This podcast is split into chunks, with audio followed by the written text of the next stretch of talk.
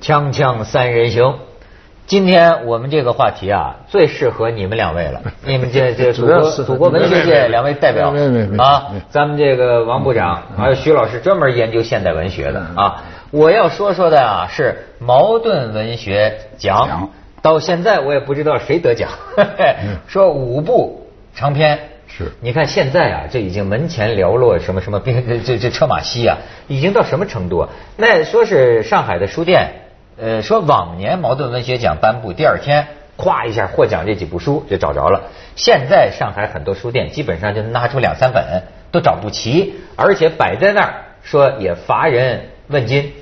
但是呢，书大家不去看，但是大家喜欢呢 这个拱火儿聊，对吧？聊一下就聊出很多问题来。哎，所以你们两位是有有经验的哈。说这次茅盾文学奖有几大争议，第一，在初评阶段首次向网络文学敞开怀抱，但又在二轮投票中淘汰了全部网络文学。全全军覆没。这那网络写手感觉啊，拿我们耍呢，对吧？ 然后呢，这个其二，五部获奖作品结果公布后，得奖最多的知道是谁吗？得奖你最这第研一究名文是学张的伟啊，张伟，你在高原，你在高原对啊嗯，说是长达多少字了？四百五十万。四百五十万，嗯450万这也引发了读者的常识性的质疑，说你们就那几天时间，你这评委怎么看完的？四百五十万，呃，在短短几周时间，评委很难全部读完啊。第三呢，是今年的评奖条例做出自我修订，重大变化就是首次实行投票实名制。但问题的关键在于，实名制是不是真的抑制了跑奖和会奖？哎呦，还有这事儿，一文学奖值当的吗？说某些省市甚至会倾大量资源派团队公关，推动本省的作家作品得得奖，这我倒没想到。还有说，茅盾文学奖前十名当中有八位都是作协主席，被网友戏称为“作协内部游戏”啊。呃，第五，作家严延文炮轰本届评委会副主任李敬泽是人民文学主编，而推拿和一句顶一万句最早就发在人民文学上，所以呢，他应该放弃获奖什么或者取消资格，这是几大争议。哎，你们有所耳闻吗，王老师？没有，你看，对茅盾文没学有，奖没有什么都没听说没有，您没有。我是啊，我咱们不是聊的我我比较有兴趣的这次啊是人哎，为什么呢？因为我觉得这个这次评奖啊，实际上是对就是后知青时呃，就知青那一代的呃一些优秀作家的一个承认，比如说张伟，我记得是他古传，好像是。对了嗯，朱张伟呢，其实呼声最高的是过去啊，是古传。嗯朱古传呢，就是因为当时吧，有有有一些说法没有啊呃评上，但是后来又屡屡被提出，但是被提出呢，因为时过境迁吧，呃什么原因我就我也不太了解，反正就没有再评古传。张伟这次还有莫言莫言，这哇个哎有谁？呃蛙就是他，他呃对小说叫蛙蛙蛙蛙嗯嗯，这莫言呢，他老和这个张伟老是没得这个茅盾文学奖啊，有很多人呢是心里头有点儿冤也觉得有点儿干嘛？嗯因为呢，他们是以长篇为主的，尤其是张伟，张伟确实是以长篇为主，他这个四百五十万字。呃看完没看完这我我也不 知道，但是他确实是，他真是一个能塌下心来啊，嗯就是认真的写作的这么一位一个写作人。莫言呢，就是说是很很多外国人看好他。嗯我在这儿说过，我不知道这个谁文涛，你记得不记得？我说我自己做了一个统计啊，嗯就是现在当代的这个作者里头啊，翻译到国外作品的最多的是莫言，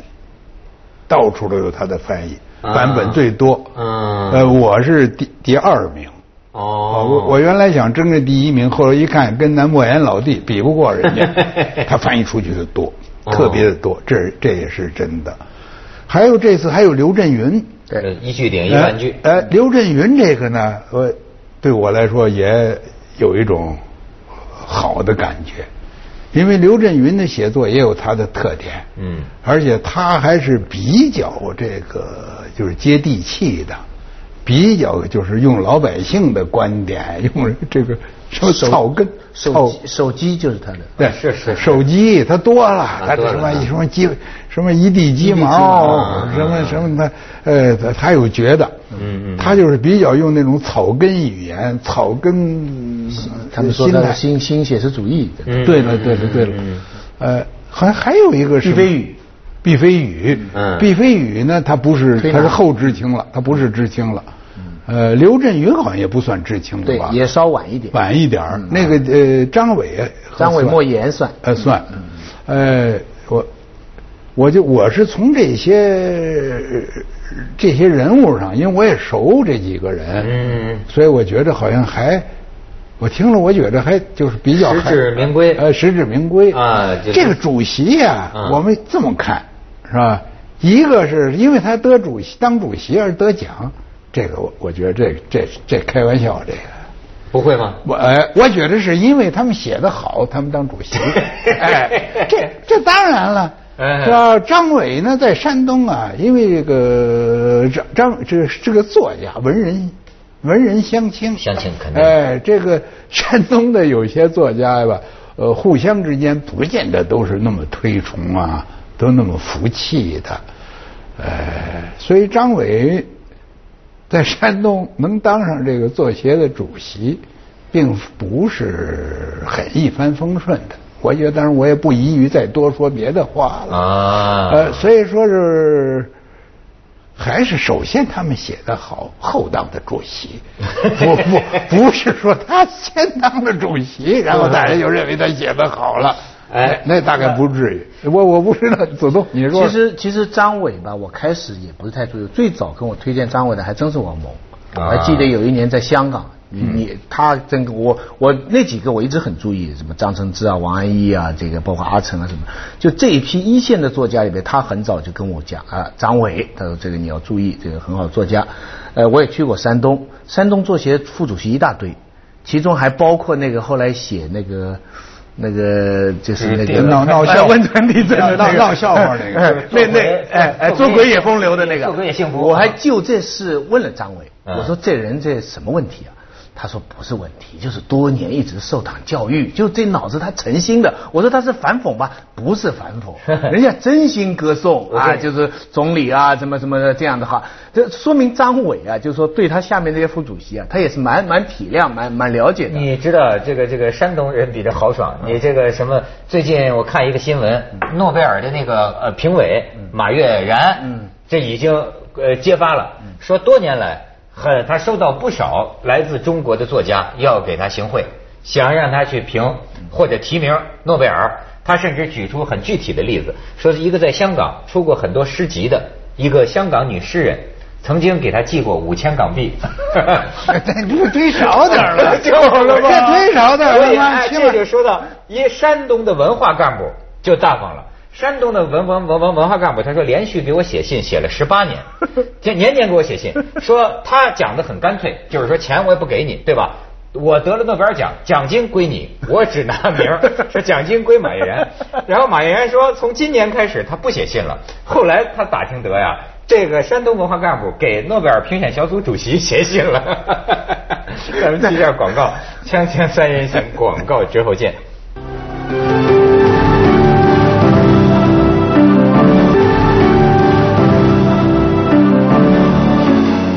这个啊，我们已经成了一个阴谋论的社会了。就是说，你比方说，我是听说过啊，什么书法家协会主席，什么反正画家的一个什么主席，书画这多少万买一个，多少万都能买的，都能交易。买到之后，你想他随便写几个字儿，他就值钱了呀。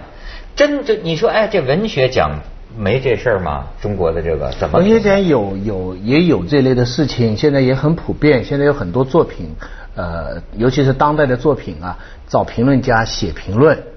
那都是送钱，那那是很普遍的。那有很多评论家现在就摆明了，要是没好处的话，他不会给你写评论的。而这些写评论也是进那些初选提名的某些先决条件等等，那些事情都发生。但是就这件事情来讲呢，我我觉得这个呃王蒙基本判断是对的，因为从这几个得奖最后得奖的这几个对作家呢，大致靠谱。就这几个人呐、对了。说实话，多年来他们其实也应该得奖，但是整个过程这件事情呢，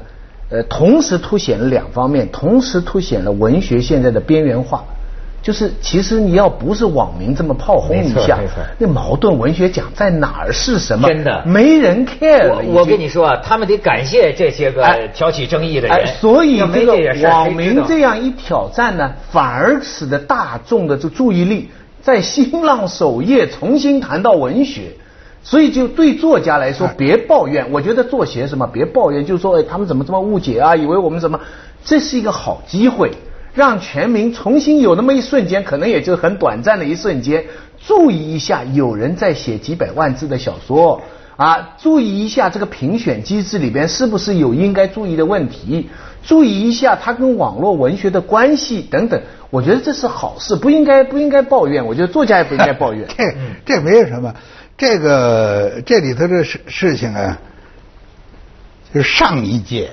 说是几年以前嘛，四年以前的时候是几年以前，啊因为我也没没参与过这种工作，嗯虽然我跟作协也有很多的交往。哎他们为什么不请您呢呃呃，我没有时间，我也不会呃参啊加，这忒费事儿。您别说四百万，就四十五万字让你看一遍，让你也你没要错，而且是看十本儿，你要看不不不看出香不香看出病来才怪呢。 香港有个《我红楼梦》长篇小说奖，是我就是一直做他那个初选委员会的主任，也要命被钟林搞得苦死，几十部长篇小说。那你真看吗？啊我当然真看啊！啊你不看你跟你怎说么啊能写出你不看个你意不见啊呢看你这太那更对所以不网友怀疑嘛，太你对不起人民了。我那个我我那时候极力推荐史铁是不生，是最后也没得奖，但是我莫言有得奖。那个那个好家伙，嗯莫言也得很大的莫言在很多地方政都治疲劳哎啊对上一届呀也有让我呃呃满意的，贾平凹得奖。嗯，贾平凹呢是一个中国的一个，也是这个小说家里边秦腔嗯是哎吧哎，非常呃重要的一个作家，嗯非常实力派哎，但是呢，由于他的有一些作品呢，别人有啊不同的看法，废都哎，嗯所以呢就，呃，我觉得如果不给贾平凹发这个奖的话呀，也是。我心我自己心里都觉得很难过的，是不是？嗯是你不能是是因为文学上你不能说因为对某个事情有点不同看法，嗯就就就就压着人家。对对呃，对，另外上次像迟迟子建，她是比较年轻的一个女作家，她得奖。呃，还有那个周大新，嗯我觉得就是这两次的这个阵容啊，呃呃，我觉得真是从我这儿我是能通得过的，我是满意的。嗯说我说实话，说四百五十万字我也没看，是不是？我我累得慌，我主要是别的没是别的是，是这完全就是一个生理的疲劳的问是题的是一是个考虑。我觉得现在写长篇小说的人了不起啊，看长篇小说的人更了不起。啊不过不过哪还有功夫看？不过从程五不过从程序上来讲，他们提出这个疑问呢也是合理的，因为我后来看了那些评委的回答，他们回答都是说，我看了一部分，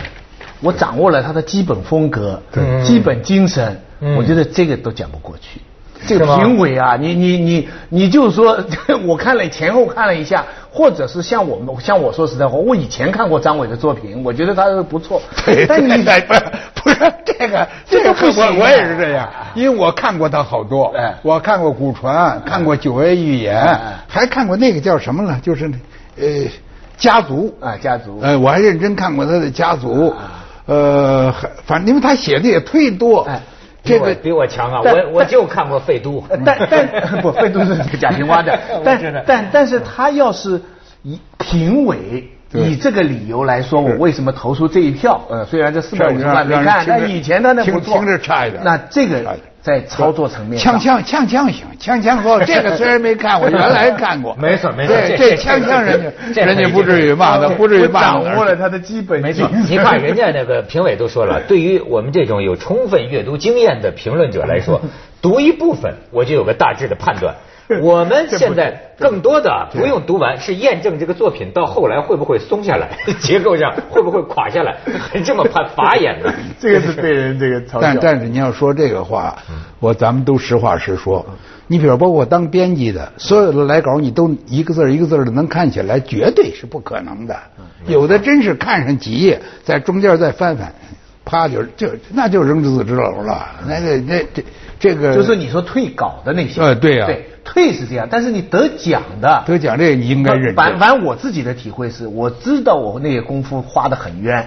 但是你不看完了以后写这一段，比方说史铁生对了新的一部，对了那我以前你要写可能写一个我要评语写下去，我评语不仅是作品啊，就学校学生作业一样啊，那很长很长的。你说你看一头看一尾，给他大概个成绩，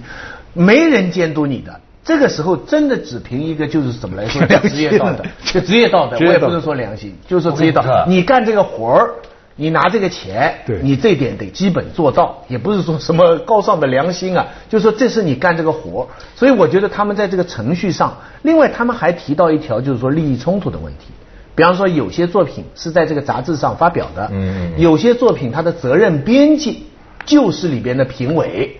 那么这个时候，在香港的习惯呢，这种时候呢，一般申报回避的，因为因为你知道，对了我是责任编辑，你得奖了，我出版社也得好处，我也得奖金啊，对这我也得奖金这这啊要有，而我又是评委，我这不等于自己给自己颁奖吗 按？说应该避嫌。嗯这套程序啊，我觉得作协呢也可以引出一套教训。这个很好，嗯这个就就是工作本身呢，它绝对有改进的空间，嗯是吧？包括人员，是不是啊？你这个参加的几十个人，这几十个人是不是就是最佳人选？对对哎，所以你要这些方面的改进的空间多了，嗯这种问题那就对不起了。那所有的这个评奖当中都发生过，嗯呃，那你马悦然评这个呃高给高新建得奖，译者是马悦然，哦对对是不是？那个呃高新建的书译，呃，所以这这些话就，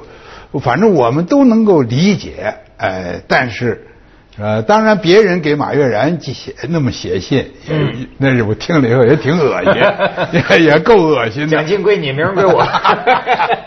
不是，嗯不，还还有你刚才不理解，说为什么各个省现在一般的网民根本不注意这个矛盾文学奖，对为什么我觉各得省谁还会看呢调动很大的力量来北京来拉票呢？为什么呢你不知道，这个是国家级的文学奖，你得到这个奖，在地方上。尤其是地方的宣传部，还是把它作为一个重要的成绩，呃甚至是政绩，因为我据我知道，这就别的像全运会拿金牌。对对对，还还高，还高，啊还高他的意思，比方我我知道是王安忆的那个那个叫什么《长恨歌》哈，已经很出名了，口碑很好了，台湾的也也出版了，可是他迟迟没拿到那个茅盾文学奖。等到他拿到茅盾文学奖，上海宣传部还给他很高的荣誉，给他庆祝，说明你得到了北京的官方的认可，很重要。哎，我也有个问题问问这很重要个这个这这王老师，呃，王老师，您说啊，这个是不是有一种观点认为啊，对于一个作家来说，就说真不真牛啊，要看他写不写长篇小说，能这么说？呃，这个是不不写是出过硬的长篇？嗯不是绝对的。呃，但是对小说家来说呢，那么长篇小说这是一个非常重要的一个形式。嗯呃，不写长篇呢是一种遗憾，我是觉得。嗯呃，但是呢，你这又有根据不同的情况。那契诃夫他没写过长篇小说，他写过大的剧本儿多幕剧，嗯另外其他小说。鲁迅也有的没写过长篇呃小说鲁迅也没有写过斯长威篇小说。格呀、好像写的也不长，呃嗯也不长。那当然还有了，还多了，是吧？像这个，我看那个那个 Susan 齐佛，嗯就是苏苏苏珊齐佛齐佛呀，嗯他就说这个齐佛对自己没有写过长篇小说啊，内心里头压力是很大的，是很是很苦闷的。嗯哦嗯嗯哎，但是呢，他也没有做到这一点。鲁迅也现在现现在呢，有另外的一种解释，这个我觉得也有点可笑，嗯 就是把鲁迅没写长篇小说，说成因为鲁迅要忙于革命 战斗，要和坏人和要和坏人作战。是 我也听说过嗯鲁迅想写一个关于唐明皇的长篇呃小唐说，明是是是对是他杨贵没妃，杨贵妃，呃杨贵妃，他在哎说题目都写上了，叫杨贵妃。他其实也是引以为憾的，就没写成长篇，也啊是引以为憾的。我也听说过这种说法，那时候忙于跟那个反动派写杂文做斗争，不是所以，没他是写这个这个，我觉得不好说，就在哪儿呢？如果你把文学当做阶级斗争的武器，那你们杂文呢？这是鲁迅本人的话，是匕首和头枪。嗯，那你长篇小说你是原子弹呢、航母呃航航母啊啊，是吧？你你派一个航母去去跟这个国民党反动派，啊，还有日本什么什么什么帝国主义做做斗争，嗯你不更棒吗？你怎么会一写长篇就不斗了？那就不，因为敌人已经近身，非得拿出匕首，没时间叫哎，您这解释好哎，这您解释好，对这我解释明白了，好明白这解释了，好，哎，明白了。咱们先去一下广 告，锵锵三人行，广告之后见。